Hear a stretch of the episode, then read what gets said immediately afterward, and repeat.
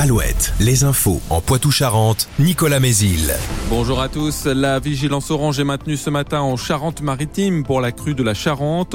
Le niveau du fleuve est toujours en hausse, tout comme celui d'autres cours d'eau comme la Seugne. La ville de Sainte a activé sa cellule de crise. Samedi, plusieurs routes du secteur sont inondées et coupées.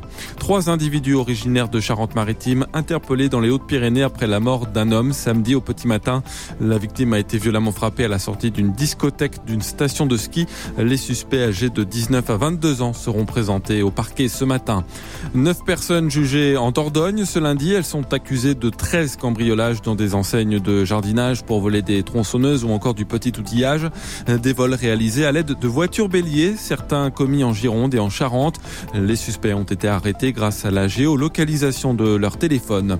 Le Parlement réuni cet après-midi en congrès à Versailles. Députés et sénateurs se prononceront sur l'inscription dans la Constitution de la liberté garantie aux femmes de recourir à l'IVG.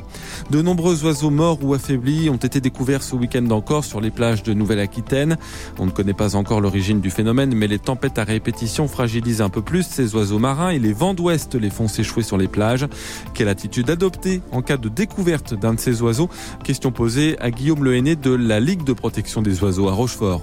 Soit l'oiseau marin est mort, euh, auquel cas, il faut surtout pas manipuler l'animal pour des raisons sanitaires, même s'il est en bon état. Si l'oiseau est vivant, il y a un certain nombre de précautions à prendre euh, pour pouvoir le prendre en charge.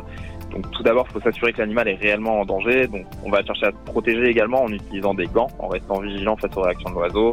Ensuite, on va capturer l'oiseau toujours avec prudence et sans précipitation évidemment, en utilisant un tissu épais.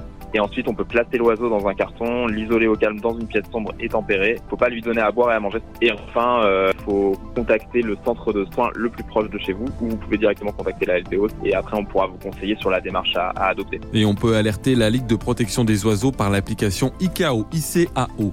Le rugby avec ce bon résultat du Stade Rochelet hier soir en top 14, une victoire bonifiée 42 à 3 contre Clermont à deux Flandres, ce qui permet aux maritimes de pointer à la septième place du classement à égalité de points avec le Racing, sixième. Enfin la météo, du soleil un peu voilé ce matin avant le retour de la pluie cet après-midi. Côté thermomètre, des gelées matinales jusqu'à moins 3 dans le nord de Sèvres et moins 2 dans la Vienne. Il fera entre 10 et 13 degrés cet après-midi. Très bonne matinée à tous.